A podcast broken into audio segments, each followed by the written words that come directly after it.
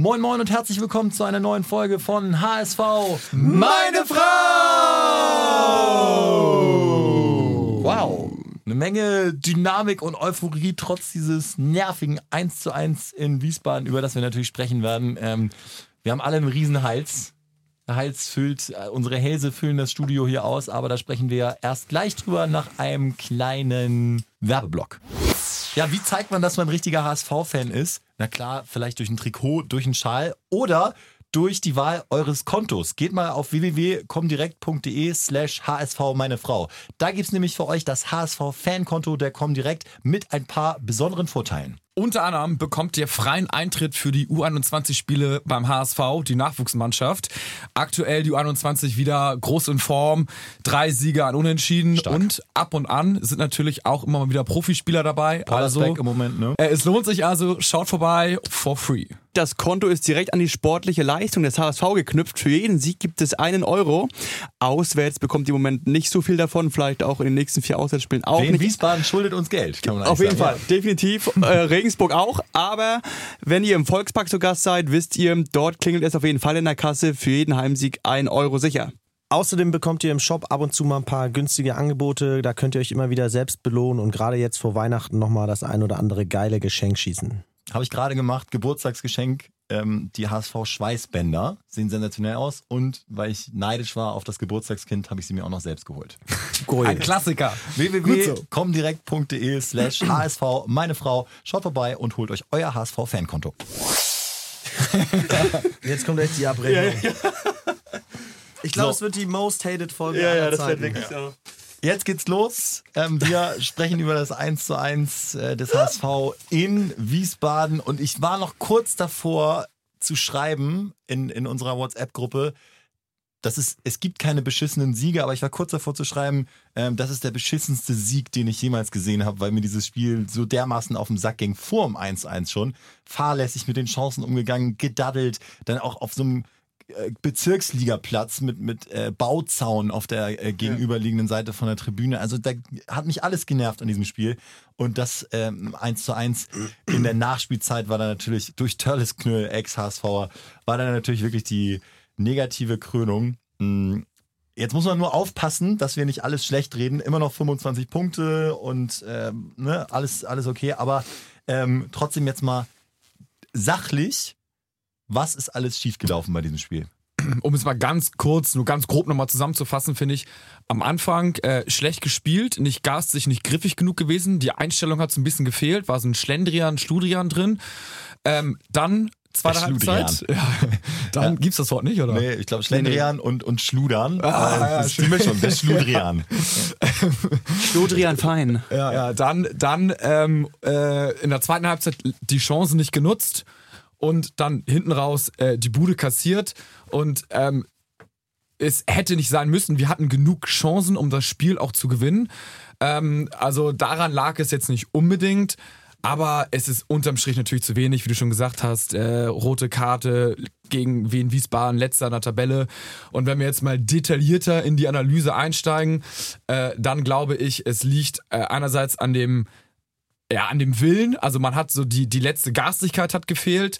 Ähm, dann auch an den einzelnen Performances der Spieler. Zum Beispiel so ein Adrian Fein hat nicht den stärksten Tag erwischt. Und Rick van Drongelen auch nicht. äh, Rick von Drongelen, aber schon leider mehrfach hintereinander jetzt nicht. Also der befindet sich meines Erachtens an einem Formtief. Ähm, und naja, vorne hast du die Dinger dann halt nicht gemacht, ne? Und dann kommt noch zum aller Ober Oberdruss beim Unentschieden, äh, will, will, will Hacking dann äh, du Letschert bist richtig in Rage. Du ja, kannst ja, will, will, will Hacking dann Letschert einwechseln und äh, der hatte irgendwie Nackenprobleme oder sowas, habe ich gehört. Der konnte nicht reingehen, was ich auch nicht verstanden habe. Und dann musste halt äh, Jonas David rein, der dann halt äh, in seinem gefühlten Debütspiel Zwei ähm, Ballkontakte, zweimal Scheiße gebaut. Genau. Erstmal klärte zur Ecke und äh, was völlig unnötig war. Und äh, ist dann auch noch der Spieler, das habe Ja, ich erst äh, in den Highlights gesehen, Den Ball verknüllt köpft, ne? der den Ball da äh, nicht, nicht sauber klärt. Also, huh. hat auch gerade bei Instagram gepostet. Deswegen, wir fangen jetzt mal. Ja, gut. Wir müssen leider mit Jonas David anfangen. Ähm, ist nicht unser Job, junge Spieler zu schützen.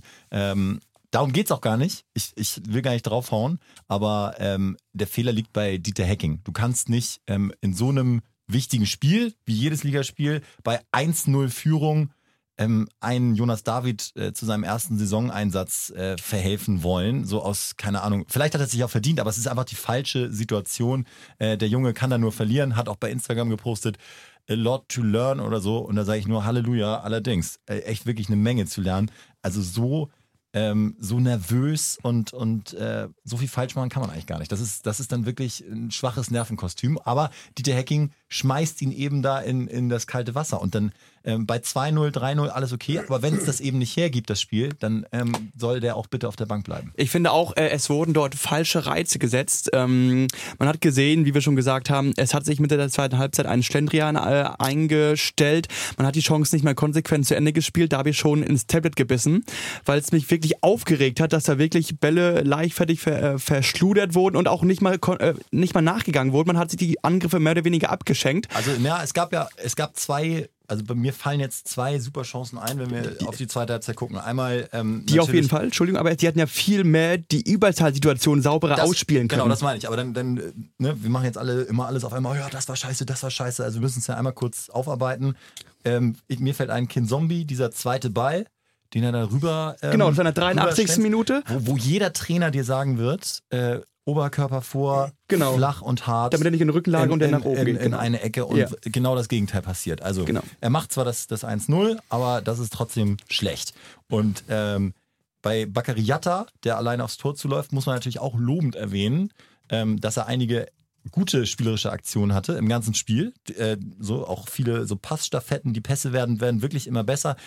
Ab und zu auch Skischuhe an, ja, aber auch in dem Fall Ballannahme super ähm, nimmt ihn ja Volley runter, sich Genau. direkt in Lauf. Also alles richtig gemacht, aber der Abschluss einfach dann auch zu uncool. Genau. Äh, den musst du da irgendwie dann musst du einmal den Kopf hochnehmen Genau. oder äh, ich meine, der ist ja nun wirklich schnell, dann den, den Torwart umkurven oder so, aber das ist doch Also in dem Moment, wo er geschossen hat, dann war das Tor auch schon wirklich virtuell zu klein, um dann noch irgendwie sich eine Ecke auszugucken. aber trotzdem, du, du sagst, äh, ne, die, die Überzahlsituation unsauber ausgespielt, Genau. auch schlechte Körpersprache. Genau. Ja, also man hatte wirklich sich damit dann auch äh, zufrieden gegeben, weil man sich auch wohl in einer Bequemlichkeit befunden hat. Zehn Mann, Wien Wiesbaden, Le äh, Tabellenletzter, da schaukeln wir nach Hause. Und dann ist es auch ein falscher Reiz, den Hacking da setzt, ähm, einen Abwehrspieler einzusetz, äh, rein einzuwechseln. Dann würde ich wirklich mal so einen Bobby Wood, der wirklich noch keine Chance bekommen hat dieses Jahr, äh, einfach mal reinschmeißen. Vielleicht bringt er in den letzten zehn Minuten noch so einen Impuls, dass er einen Angriff, einen Abschuss mal wirklich sauber aufs Tor bringt, der dann vielleicht zum 2 zu 0 führt. Aber einfach mal so einen Impuls setzen, dass wir nicht den Gegner stark machen, sondern einfach auf unsere eigenen Stärken vertrauen, dass wir wirklich auch das Ding dann endlich mal sauber zu Ende spielen. Wenn du vorne den Ball hast, dann Genau. kriegst du hinten auch kein Tor, ne? Dann ähm, habe ich mir heute mal durchgelesen, der HSV ist unter den Top 6 äh, Mannschaften der Verein mit den wenigsten Stürmertoren. Also mit den schwächsten Stürmerabschlüssen. Hinter sich auch nur vier Tore jetzt in zwölf Spielen, glaube ich. Ähm, Harnik kam jetzt im Laufe der Hinrunde erst dazu. Äh, Jatta, glaube ich, auch jetzt nur ein Saisontor. Und Narei war jetzt für mich auch wieder mehr oder weniger ein Ausfall. Schupp, da war ja rechts hinten, der war gar nicht rechts vorne, ne? ja. Ja. Also, Aber ähm, war trotzdem Ausfall. ja. Und ähm, das sind halt so Geschichten, die ziehen sich schon durch die bisherige Hinrunde, dass der Sturm nicht in dem Maße knipst, wie er das eigentlich auch dann mal tun sollte für einen Tabellenersten. Ja, okay. Wir leben von den Mittelfeldtoren. Hinter, Hinterseher hatte ja auch diese eine Chance nach einem ganz guten Freischuss. Schöner Freischusstrick. Das Genau. äh, hat, Oh ja. der, hat der Reporter ja auch nochmal. Ähm, Damit ging's wir- bei mir schon los, ne? Da- 13, da, 30. Da, da sprechen wir eventuell nochmal später drüber. Ähm, Jörg Dahlmann, der Reporter, der hat uns auch genervt, aber wir bleiben jetzt kurz beim HSV. Also positiv. Man muss ja auch ein paar positive Sachen sagen. Äh, irgendwie bei den Standards sich was überlegt. Ne? Also einmal dieser aus dem Halbfeld, einer legt den Ball nochmal hin, damit das Timing bei den Abwehrspielern nicht stimmt und zack, siehst du, einmal was überlegt. Äh, Hinterseher kommt frei zum Abschluss nach einem schönen Kittelball, äh, macht das auch dann gut und, und dann auch gut gehalten. Aber ähm, ja, äh, das war schon eine, eine, eine frühe Möglichkeit, um eine 1 in Führung zu gehen. Bei den Ecken haben sie sich auch irgendwas überlegt, dass sie den Torwart zustellen. Also das ist ja schon mal positiv. Sie scheinen den Podcast gehört zu haben und äh, mehr Gefährlichkeit bei Standards ausstrahlen zu wollen. So, ne? Aber mehr, mehr war irgendwie auch nicht möglich. Wir müssen aber auch sagen, wirklich, die Ecken sind nach wie vor relativ ungefährlich. Die HSV hat jetzt ähm, 78 Ecken, das sind die drittmeisten in der zweiten Liga und hat daraus jetzt zwei Tore geschossen bisher. Also ungefährlicher geht's nicht. Un und, ähm, ungefährlich vorne und unglaublich gefährlich hinten. Von den elf, von den elf Gegentoren, äh, glaube ich, fünf nach äh, Ecken gekriegt. Genau. Ja, also mein Gott, ich weiß gar nicht, wie man da äh, gegen vorgehen kann, aber das äh, Sehr mein, anfällig bei hohen Bällen, ja. jetzt haben wir, ich glaube, das ist jetzt auch in, dem, in den Köpfen der Spieler, dass du jetzt, äh, dass du jetzt bei hohen Bällen immer ein bisschen zitterst. Und das, Ja. hat, das hat man eben am Ende auch gemerkt. Gato, hättest es auch jetzt so gespielt äh, mit, wir halten das 1-0 und dann kommt so Jonas David und so. Also hättest du es auch so gewechselt oder? Äh, nee, ich hätte Jonas David tatsächlich auch nicht eingewechselt. Ähm, aber ich habe gehört in den Medien, dass das Letschert halt irgendwie Nackenprobleme, warum auch immer hatte. Ich meine, verstehe nicht, warum er dann auf der Bank sitzt. Ähm, Das heißt, er sollte Äh, eigentlich äh, genau. eingewechselt werden und Ja. hat dann signalisiert, nee. ja, geht nicht Nacken und dann, äh, gut, okay, Jonas David, dann hätte ich aber trotzdem halt. Du, äh, musst, du bist ja nicht gezwungen zu wechseln, ne? Genau. Davon abgesehen. Ja, also ich hätte es dann einfach so gelassen, Ja. so, oder ähm, hätte dann äh, Everton eingewechselt und den äh, entweder vorne hingestellt und gesagt, komm, nur bei den Ecken, hinten drin, dann kannst du nichts schief machen, so, der ist ja vielleicht auch Debüt und aufgeregt, obwohl er ein bisschen älter ist. Ähm, aber das wäre vielleicht so ein bisschen die bessere Wahl gewesen. Äh, ja, es ist, es ist insgesamt, finde ich, einfach scheiße gelaufen. Und es, ich finde, man erkennt so ein Muster, wenn man jetzt gegen Mannschaften spielt, die körperlich stark sind, die bei Standards stark sind. Äh, da haben wir Probleme. Bei Und jedem Eckball, jetzt als Fan, Ja. ist es doch so, da wir haben, wir scheißt haben du dir in die so, Hose. so ein bisschen irgendwie, wir sind so die, die körperliche, unterlegene Mannschaft. Und jetzt ist so ein, ähm, ja, wie soll ich sagen, äh, halt dieser Schlendrian ähm, spielt sich so ein. So am Anfang haben wir halt, die The Hacking äh, ist neu, neue Saison, irgendwie juhu, alle kämpfen für ihre Stammplätze und jetzt hat sich das so ein bisschen so eingegroovt und die letzten 5% fehlen.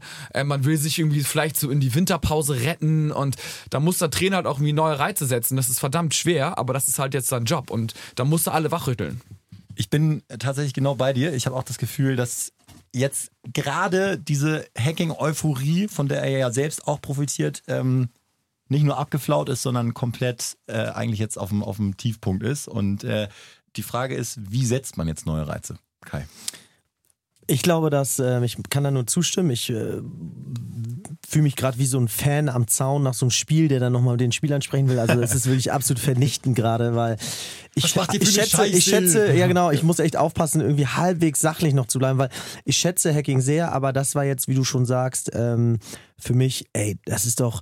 Der Typ hat um den UEFA Cup gespielt mit Gladbach, ist jetzt in der zweiten Liga und spielt jetzt mit einer Mannschaft, die auf jeder Position überlegen ist, gegen den 18. mit 10 Mann und kriegt es nicht gebacken, da drei Punkte zu holen. Also aber, es was, aber Hacking ist ja nicht derjenige, naja, der. Hacking, ähm, wir reden ja gerade darüber, wie er neue Reize setzen kann. Also in- vor dem Spiel hat er ja anscheinend Minusreize gesetzt, weil so lang und unprofessionell wie die Mannschaft da aufgetreten ist. Und sorry, da kann man sagen, ja, die Mannschaft muss sich selbst in die Pflicht nehmen, aber ich sage jetzt einfach mal, der Trainer muss die Mannschaft da in die Pflicht nehmen und muss Reize setzen. Und das tut er nicht. Und das ist so lahmarschig. Das ist so, diese ganzen Sprüche dann immer mit, ja, auch der 18. kann Fußball spielen. Ja, vielleicht, wenn die mal einen super Tag haben. Aber die hatten weder einen super Tag, noch haben sie mit elf Mann gespielt. Also, das ist so, da, da finde ich, ist, wenn du, deine Frage war, was für Reize kann ein Trainer setzen? Eben nicht jetzt an einzelnen Stellschrauben zu schrauben. Muss man sich mal vorstellen, so eine Mannschaftssitzung nach dem 1-1 gegen den 18. zu 10, äh, was da, da hat doch gar keiner Bock, auch nur zuzuhören. Da sagt jeder, ja, okay, machen wir beim nächsten Mal besser. Und du sprichst 10 Punkte an, weil natürlich alles Kacke war. Also, wenn du einen Reiz setzen willst, dann musst du die Mannschaft jetzt verdammt nochmal in die Pflicht nehmen, irgendwas Außergewöhnliches machen, aber nicht jetzt irgendwie konsequent jeden einzelnen Fehler aus diesem Schrottspiel analysieren. Ja. Ähm, sehe ich auch so. Also äh, die ersten 45 Minuten komplett verschlafen, inklusive dieser Wahnsinnsfehler da äh, von äh, Van Drongelen und äh, auch Fein, äh, der, der auch ein, ein paar Patzer hatte. Also da, da kam jetzt alles zusammen und das ist es dann eine Einstellungsfrage? Kann man das so ein bisschen ablesen an auch vielleicht äh, in, in Richtung Zweikämpfen? Hast du da mal bei uns die, äh, die Werte dir angeguckt? Na, die Zweikämpfe, da waren wir natürlich äh, nach dem Platzverweis deutlich überlegen. Wir hatten jetzt 70% Ballbesitz und 60% gewonnene Zweikämpfe. Also da würde ich die Spielstatistiken bei dem Spiel mal ein bisschen außer Ansatz lassen. Es hat sich aber wirklich, wie du schon gesagt, gezeigt, dass äh, Adrian Fein hin und wieder wirklich äh, die Orientierung verloren hat. Sich, glaube ich, in einmal in der ersten Hälfte auch den Ball hat abluchsen lassen, wo dann der Gegenspieler im 1 gegen 1 auf Fernandes zurennt. Da hatten gestern alle wirklich, äh, wie- Kai auch gerade gesagt hat, die professionelle Einstellung teilweise komplett vermissen lassen. Und ähm, Van Drongelen mit einer Zweikampfquote von 33 Prozent als Innenverteidiger, da ist das ist auch in dem in der Phase gerade nicht Erstligareif. So, ich weiß nicht, ob es an der Doppelbelastung mit dem Stuttgart-Spiel und 120 Minuten liegt. Das darf eigentlich gegen den 18. und 10 Mann nicht als Entschuldigung äh, gelten. Aber ähm, im Moment sollte sich doch der ein oder andere wirklich mal ähm, persönlich auch hinterfragen. Ich finde irgendwie äh, auch die Reaktionen so auf das Spiel unverständlich von den HSV-Verantwortlichen. Äh, ich habe irgendwie nicht verstanden, warum das jetzt so wegmoderiert wurde. Ja, Genau. äh, wenn du die vorne nicht machst, dann äh, ist es manchmal so, dass du dann das Tor kriegst. Das waren auf jeden Fall, also Kin Zombie ist fast eingeschlafen im Interview danach, das habe ich mir noch angeguckt. Äh, hat er gesagt, ja, das ist natürlich irgendwie, das sind jetzt gefühlt zwei verlorene Punkte. Also alle Phrasen, die du nach so einem äh, Spiel raushauen kannst, kamen da. Äh, und ich hätte da jetzt zum Beispiel gerne Adrian Fein gehört, der sich selbst am meisten, glaube ich, über seine Leistung geärgert hat, aber dann eben auch die, wie ein Rohrspatz da geschimpft hat. Und äh, ich kann mir auch gut vorstellen, dass der ein paar tiefgehendere äh, Punkte hatte, aber das wird beim HSV nicht so kommuniziert. Ich meine, auf der einen Seite machen wir drei Kreuze, wenn in den Medien nicht so äh, wilde Schlagzeilen sind. Und es war eben dann auch ein 1-1 auswärts bei Wiesbaden und jetzt keine Vollblamage, wie äh, die, die Bild geschrieben hat. Und wir wollen jetzt auch nicht. Ich weiß, also Nein, ich, weiß will das ja. Aber- auf, ich, wir wollen ja aber- gar nicht hören, dass sie sich da in der Presse zerreißen. Es Genau, geht darum, halt wir das haben das Gefühl, dass sie sich intern jetzt auch ganz sachlich hinsetzen und Ja. sagen, ja, wir hätten mal äh, bei den Standards müssen wir jetzt besser aufpassen. Das ist doch auch So ist es. oder Adrian muss jetzt mal einen besseren Tag haben.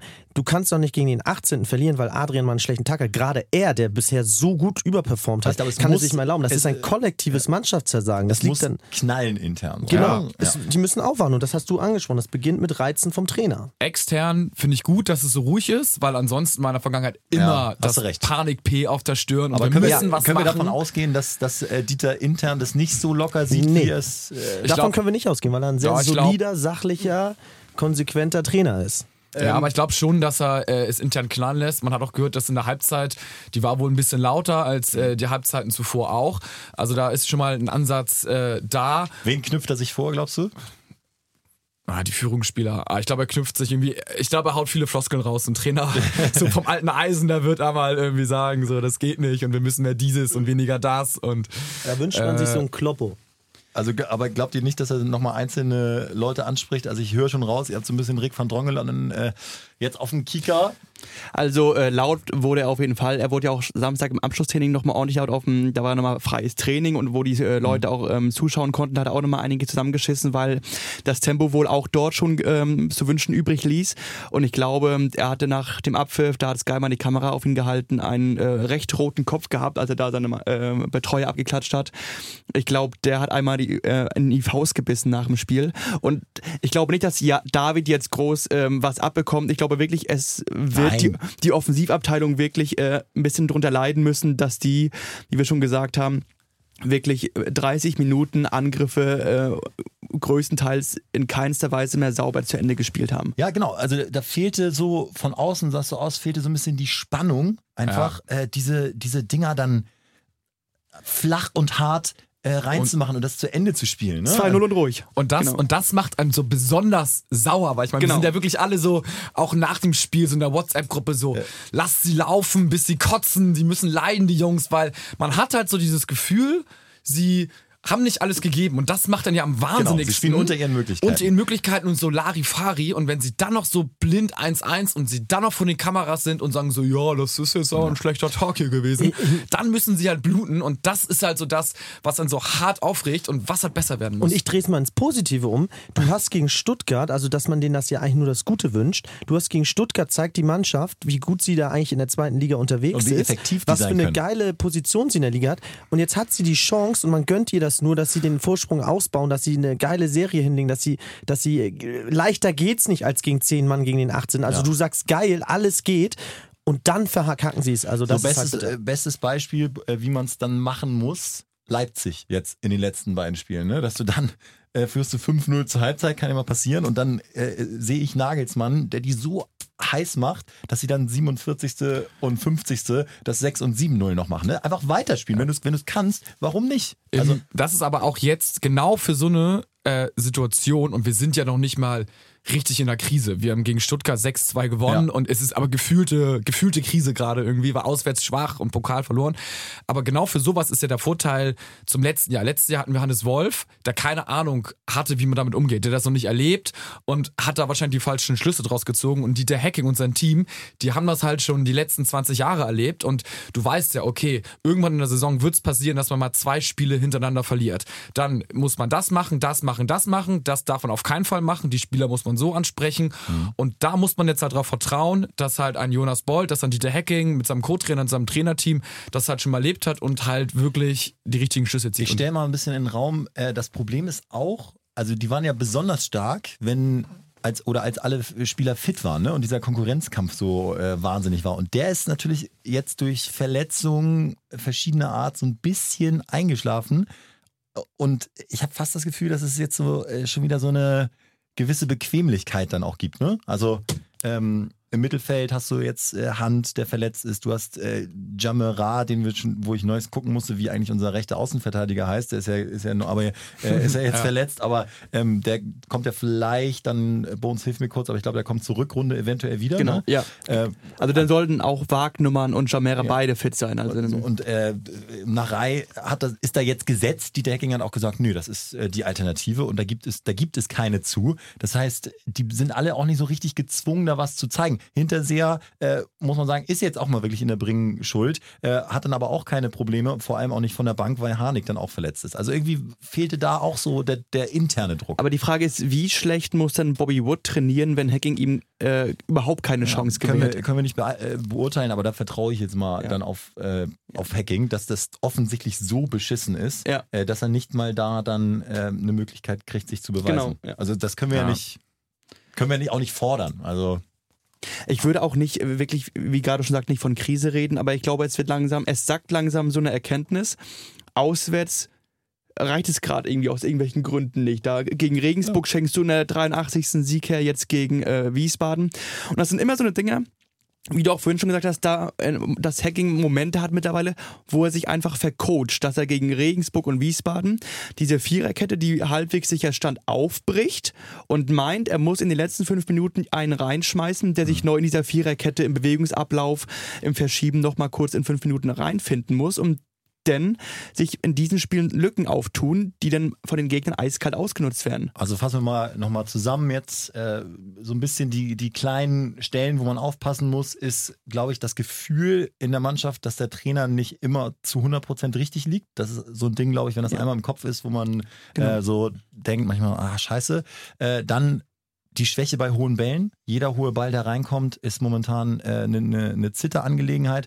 Und diese diese äh, ja, Gegentoranfälligkeit bei Eckbällen. Man hat das Gefühl, äh, wir können uns kaum eine Ecke erlauben, ohne eine, Genau. eine große Torchance für den Ja. Gegner zuzulassen. Denn es war ja nicht nur das Tor, sondern auch die erste Ecke, die gleich irgendwie äh, super gefährlich war. Und dann hatte, hatte Wiesbaden ja noch eine Ecke nach dem Ausgleich, Ja. wo ich noch gedacht habe, so, also jetzt, jetzt, äh, und, und wenn man das schon so im Gefühl hat, äh, dann sind das auf jeden Fall Gefahrenherde, die du dann ähm, als Trainer äh, raus coachen muss. Wir, und wenn es ist, dass Sonny Kittel und Aaron Hunt von beiden Seiten 20 Ecken reinjagen und äh, dann endlich mal da, da vernünftig verteidigt wird.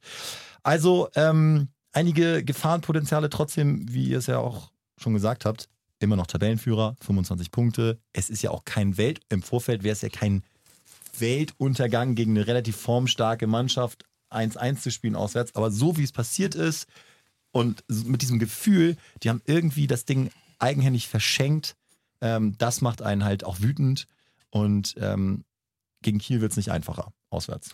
Ja, da bin ich mal Nee. richtig gespannt. Ne? Gegen 0-3 Kiel. und 1-3 letzte Genau. Saison. Äh, also bisher hat der HSV immer, wenn wir so ein bisschen äh, das Gefühl hatten, jetzt könnte es mal schwierig werden, haben sie eigentlich geliefert, aber ähm, ja, äh, werden, werden wir sehen. Ich, Wobei die Storche angeschlagen sind, ne? Die diese Störche? Saison. Also die sind jetzt gebrochene dieses, Flügel. ja, sind äh, diese Saison deutlich schwächer als letzte Saison. Ja, spielen äh, 2-1 in Bielefeld, da aber auch gleichwertig gewesen. Also t- trotzdem eine gute Truppe. Aber stimmt, aber es ist eine gute Zweitligamannschaft, gegen die du immer auswärts verlieren kannst. Ja, vor allen Dingen, das ist noch ein bisschen in den Hinterköpfen der Spieler drin, so, ne? Gegen. Kiel ist, äh, sehen wir nicht gut aus, haben wir verloren, sind stark, unangenehm. Ja, und super, äh, super stark bei Standards, Kiel. Also, äh, Das ist bitter. genau, also es kommt uns nicht so richtig Auch- gelegen, deswegen ich. Auch unglücklich übrigens, muss man sagen, der Kapitän, der Führungsspieler Aaron Hunt, äh, jetzt großer Artikel in der Zeitung, dass das er wohl aber in seine da- letzte Saison ich geht. Mach da kein, das ist schon lange kein Führungsspieler mehr für mich. Also der, Ich bin da jetzt- bei dir, aber die hat Mannschaft jetzt- hat muss wissen, ist das ihr Führungsspieler und hat er gerade Probleme? Sind sie angeschlagen? ja, durch durch 50 Prozent der Spiele gemacht. Also ich glaube, gerade gelesen von 54 äh, Partien, 27 gespielt. Warum kriegt dann 50%. so einer die Kapitänsbinde? Gut, wurde vom Mannschaftsrat gewählt. Also das. Das spricht ja für Standing in der Mannschaft. Natürlich hat er ein Standing. Und, und äh, Aber es ist immer Christoph kacke, Moritz hat gesagt, regelmäßig derjenige, der im Training am besten kickt. Und äh, wir haben das ja auch schon tausendmal gesagt. Äh, wie, wenn er nicht da ist, dann vermisst man ihn auch. Und Qualitäten unbestritten, aber dieses Verletzungsding Ja. ist, ist so Ist durch, ne? wichtig. Für mich, für mich reicht es auch nicht mehr wirklich für Hand, auch nur knapp. Ich sage, er macht nur noch ein paar Spiele diese Saison.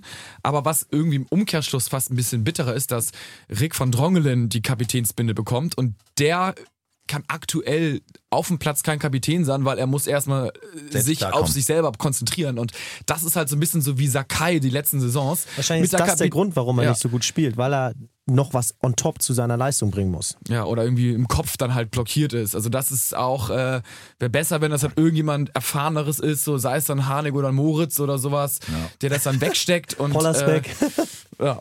Also auch ein kleiner, kleines Ding. Und dann Patzer können wir uns überhaupt nicht erlauben hinten.